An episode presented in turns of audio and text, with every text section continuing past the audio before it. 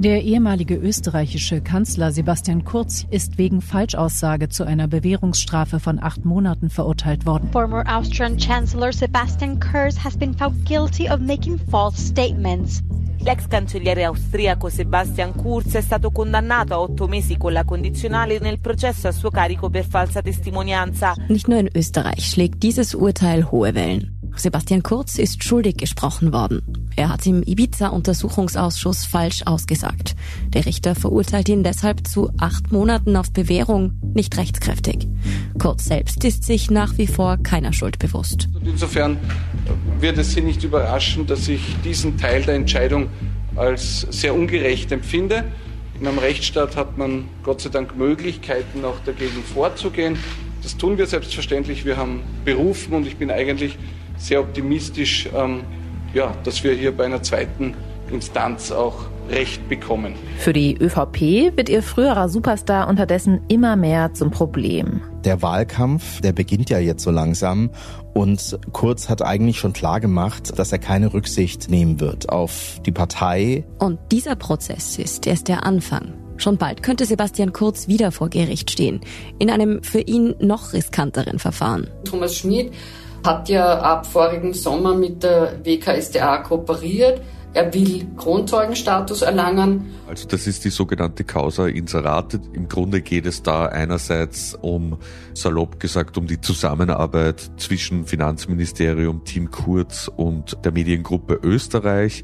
Umfragen, die vom Finanzministerium bezahlt wurden und die in Österreich erschienen sind. Ich bin Lucia Heisterkamp vom Spiegel. Und ich bin Antonia Raut vom Standard. Seit wir mit unserem Podcast Inside Austria gestartet sind, beschäftigen uns die Skandale der Ära Kurz. Nun wurde ein erstes Urteil gesprochen. In dieser Folge zeigen wir, wie es zu den Schuldsprüchen kam, warum es für den Ex-Kanzler um viel mehr geht als um ein paar Monate auf Bewährung. Und wir fragen, ob der einstige Retter der Konservativen die ÖVP nun noch tiefer in die Krise zieht.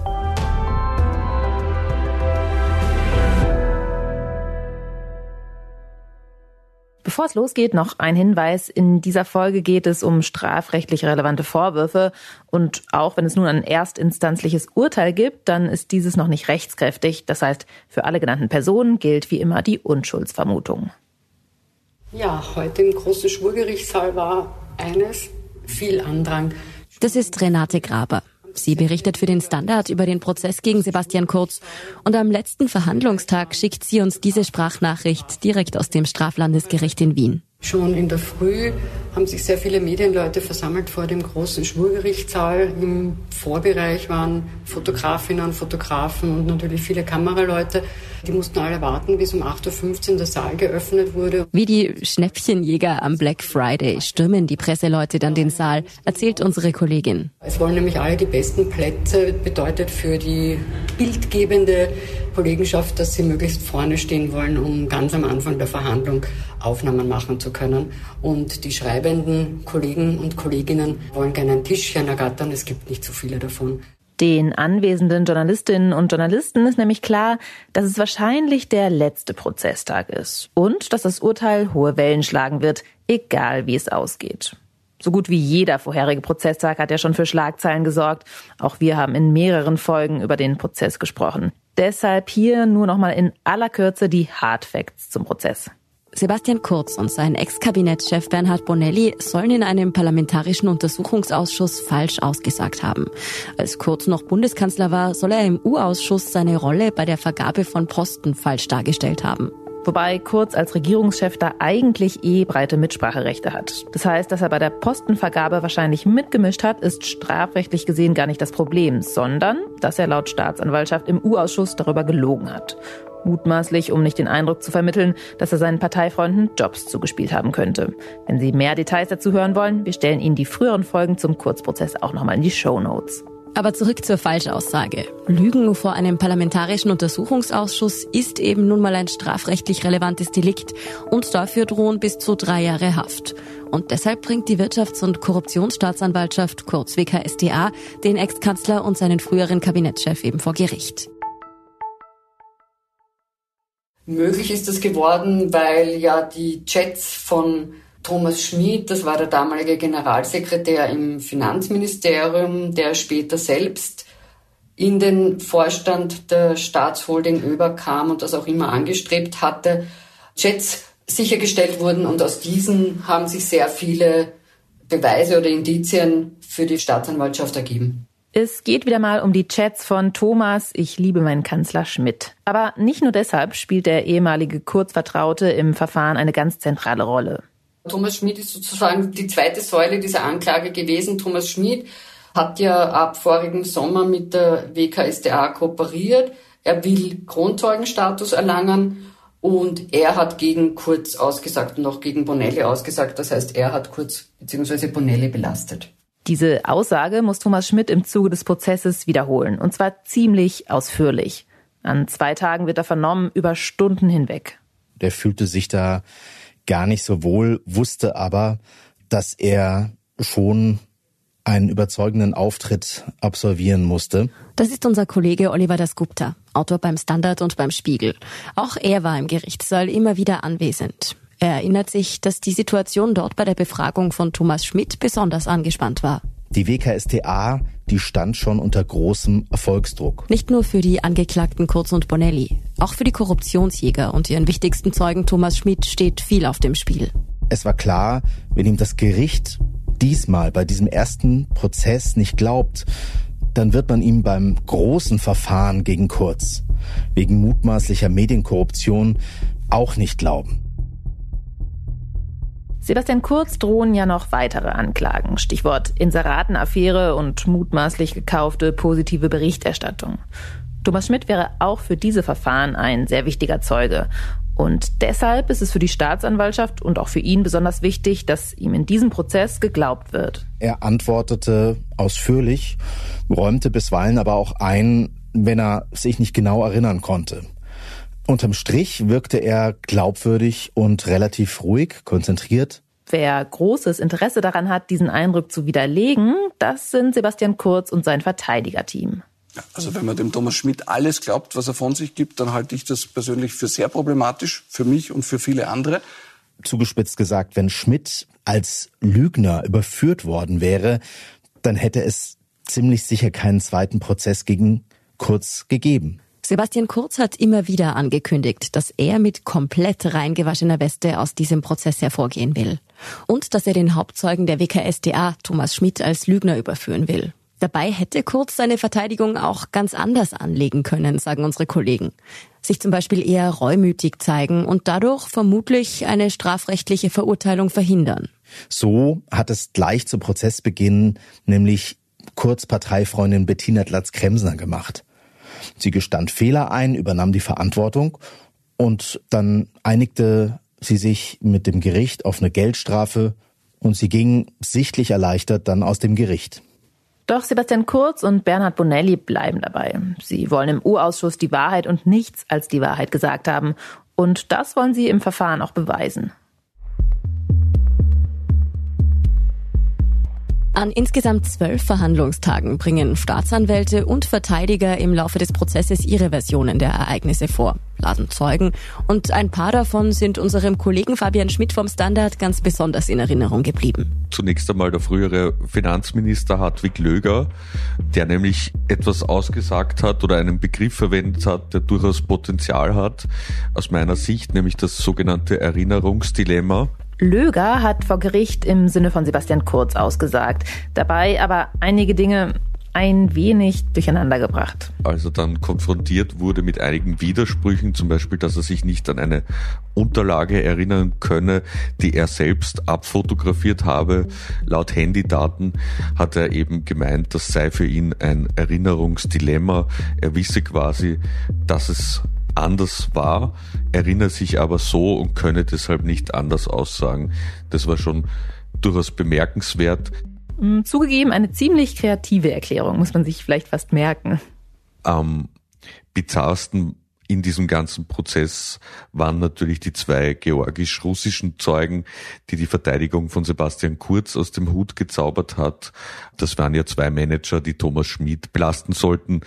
Und für die WKSDA hat das am Ende durchaus nach einer Falle ausgeschaut. Über diese bizarre Geschichte mit den russisch-georgischen Zeugen hatten wir auch schon in der letzten Folge zum Prozess gesprochen. Zwei Geschäftsmänner, die der Anwalt von Sebastian Kurz offenbar über Umwege ganz zufällig aufgetrieben hat. Er präsentiert dem Richter eidesstattliche Erklärungen von den beiden. Diese haben in den Schriftsätzen beschrieben, dass sie vergangenen Sommer ein Vorstellungsgespräch mit Thomas Schmid geführt hätten. Der wäre ein super Kandidat gewesen, um ein Ölprojekt in Georgien zu leiten. Und der ist ihnen quasi vermittelt worden über gemeinsame Bekannte. Und man habe sich dann in Amsterdam, wo Thomas Schmid wohnt, mit ihm getroffen, zweimal sogar. Und da habe Schmid immer von großem Druck durch die Staatsanwaltschaft erzählt und davon, dass er gewissermaßen, um der Staatsanwaltschaft zu gefallen, nicht ganz die Wahrheit sagen würde, also quasi die Wahrheit auch dehnen würde, um eben den Grundzeugenstatus zu bekommen und so weiter und so fort. Wenn das stimmen sollte, dann wäre Thomas Schmidt als Zeuge natürlich massiv unglaubwürdig. Der Richter entscheidet deshalb, er will diese beiden Zeugen nochmal selbst befragen.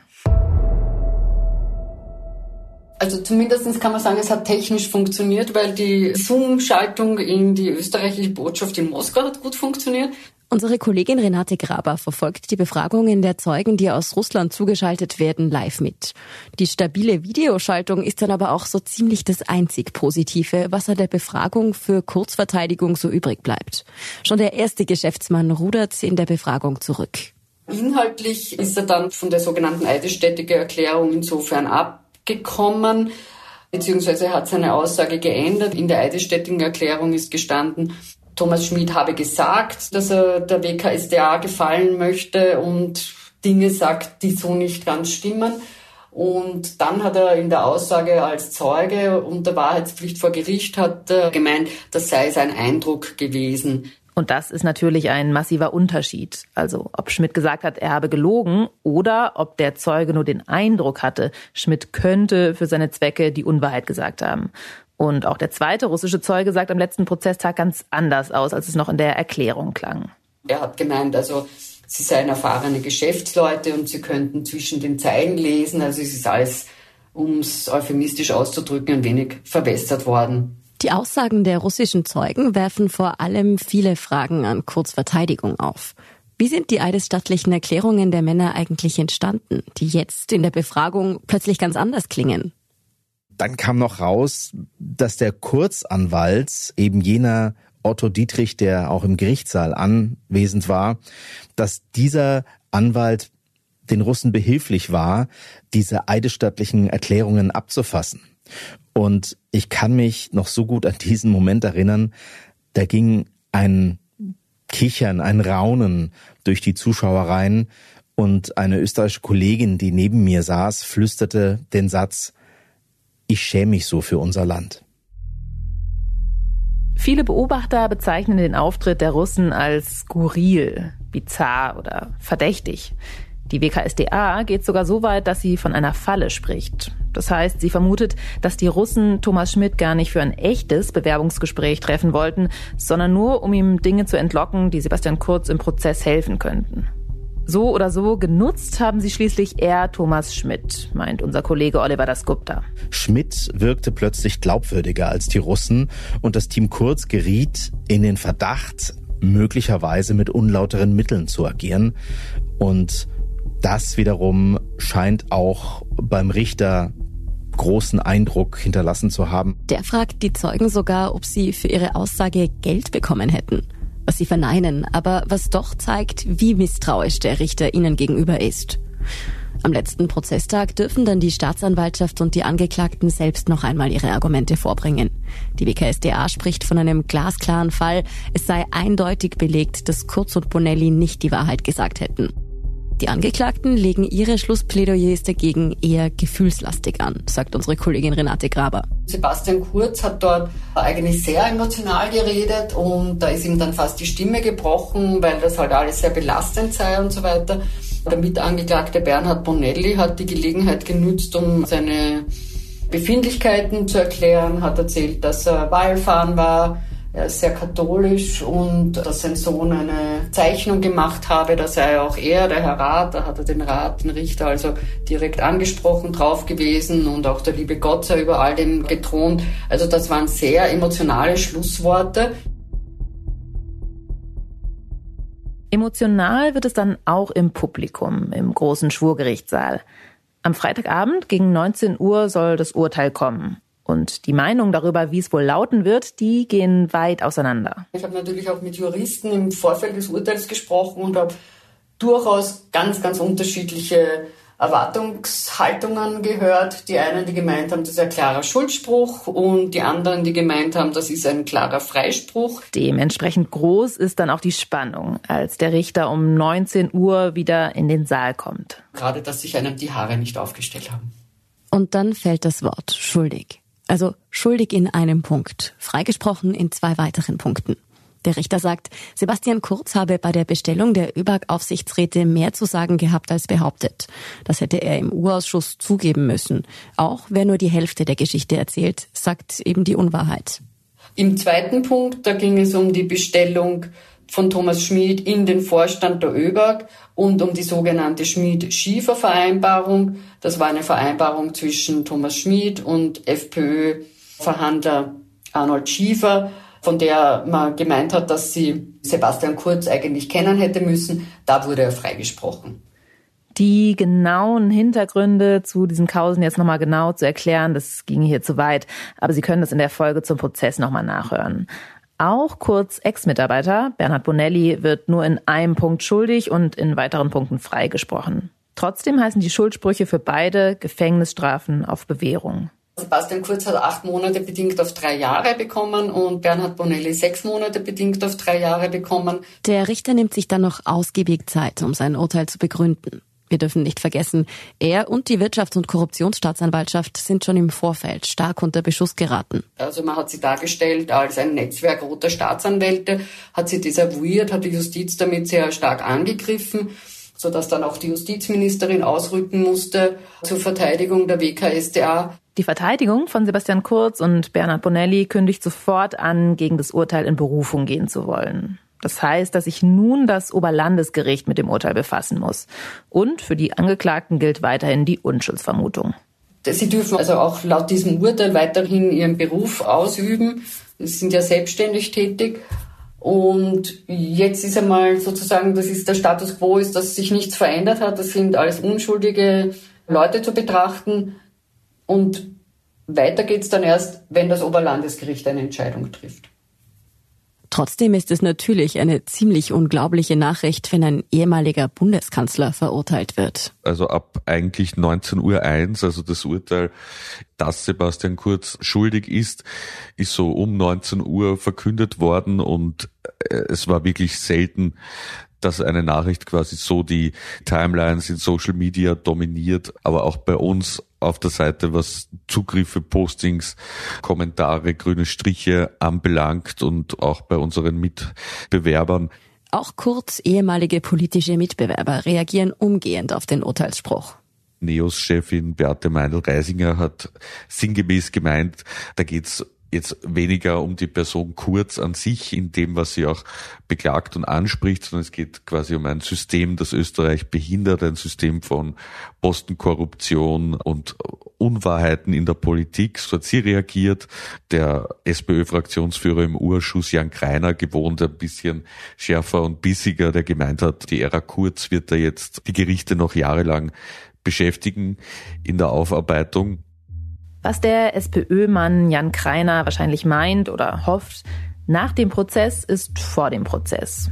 Also dadurch, dass der Richter in diesem Verfahren Thomas Schmidt als glaubwürdig erachtet hat, steigen auch die Chancen auf eine weitere Anklage gegen Sebastian Kurz.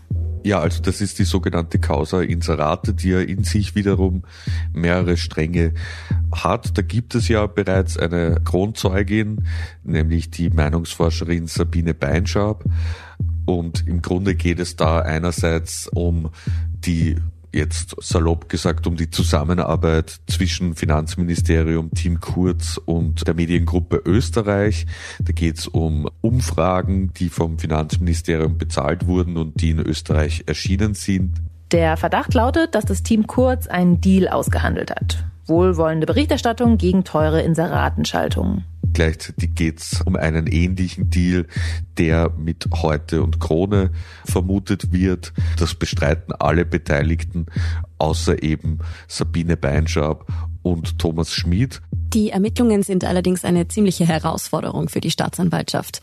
Es ist erstens ja schon mal schwierig, wohlwollende Berichterstattung zu beweisen. Dann sind da auch noch Smartphones und E-Mails unter Verschluss, zum Beispiel die Mails von PR-Mitarbeitern von Kurz. Das Landesgericht Wien muss entscheiden, ob diese freigegeben werden, da die ÖVP sie nicht im Verfahren haben will. Und dann ist auch immer noch nicht klar, ob Thomas Schmidt nun wirklich den Kronzeugenstatus bekommt. Aber zumindest in dem Punkt erwarten unsere Kolleginnen und Kollegen bald eine Entscheidung. Und sollte es zum Prozess kommen, wäre das drohende Strafmaß nochmal eine ganz andere Nummer als bei einer möglichen Falschaussage. Da geht es zum Beispiel um den Vorwurf oder den Verdacht der Untreue. Das ist ein Strafrahmen bis zu zehn Jahre. Also da wird es dann wirklich sehr böse sozusagen. Und ich möchte gleich an dieser Stelle betonen, es gilt natürlich auch die Unschuldsvermutung, auch für dieses Urteil. Sebastian Kurz tritt trotzdem oder gerade deshalb weiter kämpferisch auf. In einem Statement gleich nach dem Urteil bleibt er dabei, er habe im Wesentlichen alles richtig gemacht.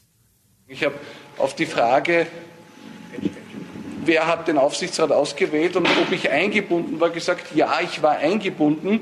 Dass das nicht ausreicht und dass hier eine detailliertere Schilderung notwendig gewesen wäre, um nicht eine Falschaussage zu begehen, das ist etwas, was mich sehr überrascht. Ich empfinde es auch nicht als gerecht. Und bei diesem einen Statement sollte es nicht bleiben. Sebastian Kurz ist gerade sehr, sehr eifrig dabei, sein Narrativ zu verbreiten. Warum ihm das so wichtig ist, das wissen wir nicht genau. Er betont ja immer, dass er zumindest eine Rückkehr in die Politik ausschließt. Nein, ich habe ja vor zweieinhalb Jahren, äh, als ich zurückgetreten bin, schon äh, gesagt, dass das ein Lebensabschnitt war, den ich sehr gern gemacht habe, den ich sehr genossen habe und äh, dass ich anderes vorhabe in Zukunft. Und ich habe die Entscheidung eigentlich nie bereut und äh, ja, habe daher auch keinen Grund, äh, sie zu revidieren. Im Interview mit der Zeit im Bild, wie eben gehört, auf Puls 4, vielleicht ein Vorgeschmack auf kurz weitere Strategie auch vor Gericht. Keine Fehler eingestehen, immer weiter offensiv agieren und eben auch sich selbst als Opfer zu stilisieren. Und auch alte Vertraute stärken kurz dabei den Rücken. Wenn man den 108-seitigen Strafantrag äh, der Staatsanwaltschaft der WKSDA anschaut, ähm, ähm, liest man durchaus äh, sehr viel politisch da, Politisches daraus ab. Ähm, inwieweit äh, der Richter da dann auch politisch äh, entschieden hat, ich glaube, das sei einmal dahingestellt, aber ich glaube, er war wirklich sehr bemüht, einen Grund zu finden, um zu verurteilen. Niemand anderes als die frühere türkise Landwirtschaftsministerin Elisabeth Köstinger stellt da in der ORF-Sendung im Zentrum die Unabhängigkeit der Justiz in Frage. Die letzten Tage haben auch gezeigt, dass Kurz nach wie vor ganz virtuos mit den Medien umgehen kann. Er hat schon am Tag der Urteilsverkündung medial Botschaften ausgesandt in seinem Sinne. Und er hat jetzt damit begonnen, große Interviews zu geben, allen voran in der auflagenstärksten und wichtigsten Tageszeitung Österreichs, der Krone. Und dort beispielsweise war dann die Schlagzeile, ich lasse mir nicht den Mund verbieten. Für seine Partei, die ÖVP, alles nicht gerade die Schlagzeilen, die sie gerade braucht. Der Wahlkampf, der beginnt ja jetzt so langsam und Kurz hat eigentlich schon klar gemacht, dass er keine Rücksicht nehmen wird auf die Partei. Denn im kommenden Herbst stehen in Österreich ja die Nationalratswahlen an. Für den amtierenden Bundeskanzler wird die Causa Kurz immer mehr zum Dilemma. Karl Nehammer hat bislang versucht, einen Spagat zu machen. Er hat auf der einen Seite versucht, nicht alle Brücken abzubrechen zu kurz. Es ist nach wie vor so, dass die ÖVP, glaube ich, auch finanziell bei den Anwaltskosten entsprechend in den letzten Jahren mitgeholfen hat. Aber auf der anderen Seite ist es so, wenn er einen Kurz, der im Endeffekt seine eigene Haut nur retten möchte, mit als Thema in den Wahlkampf nimmt, dann ist das schon eine erhebliche Belastung. Einerseits gibt es in der ÖVP laut unserem Kollegen schon Stimmen, die einen Bruch mit der Kurztruppe fordern. Andererseits hat er nach wie vor viele Fürsprecher, die treu zu ihrem einstigen Superstar stehen. dass vehement betont wurde, dass er in zwei von drei Punkten freigesprochen worden sei und dass auf den Instanzenzug verwiesen wurde. Das wurde quasi in den Vordergrund gerückt. Gleichzeitig, was ich besonders erstaunlich gefunden habe, ist, dass zum Beispiel der Abgeordnete Martin Engelberg schon ein ausführliches Video um circa 19.15 Uhr, 19.20 Uhr veröffentlicht hat. Also als der Richter mittendrin war, noch in seiner Begründung des Urteils und eigentlich noch gar nicht bei der Stelle war, warum er kurz jetzt in einem Anklagepunkt schuldig gesprochen hat. Da hat Engelberg schon Theorien darüber verbreitet, dass es ja nur um Wortglaubereien gegangen gegangen sei. Also da ist eine heftige PR-Maschine sehr früh losgegangen. Dass Kurz Schuldspruch seiner früheren Partei wirklich schaden wird, das glaubt unser Kollege Fabian Schmidt eigentlich nicht.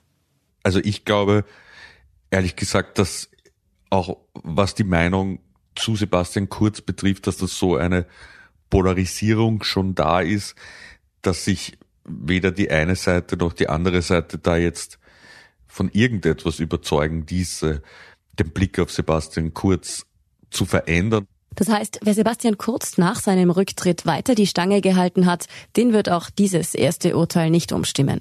Und auch innerhalb der ÖVP ist jetzt eher nicht damit zu rechnen, dass die große Aufarbeitung der Ära Kurz ansteht.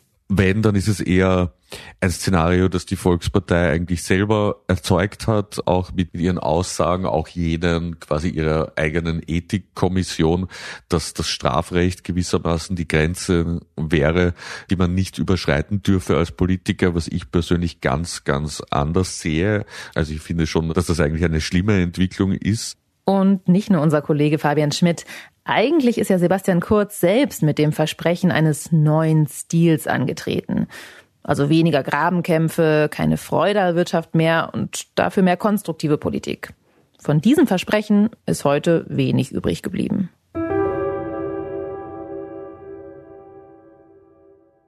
Das Urteil gegen Sebastian Kurz ist ein starkes Signal an PolitikerInnen in Österreich.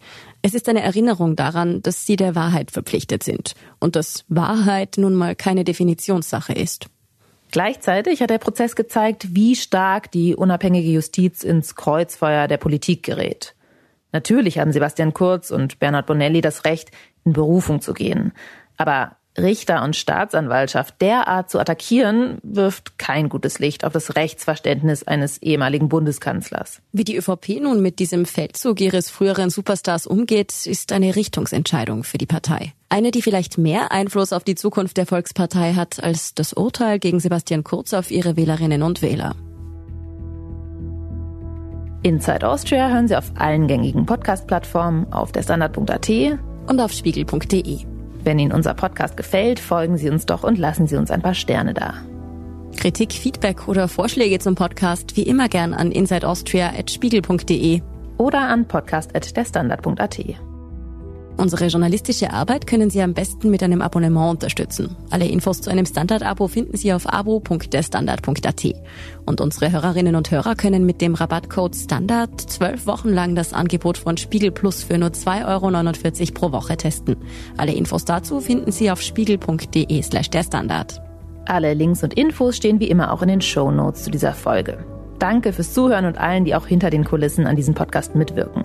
Das waren diesmal vor allem Sandra Sperber und in der Produktion Marc Glücks. Ich bin Lucia Eisterkamp. Ich bin Antonia Raut. Wir sagen Tschüss und Baba.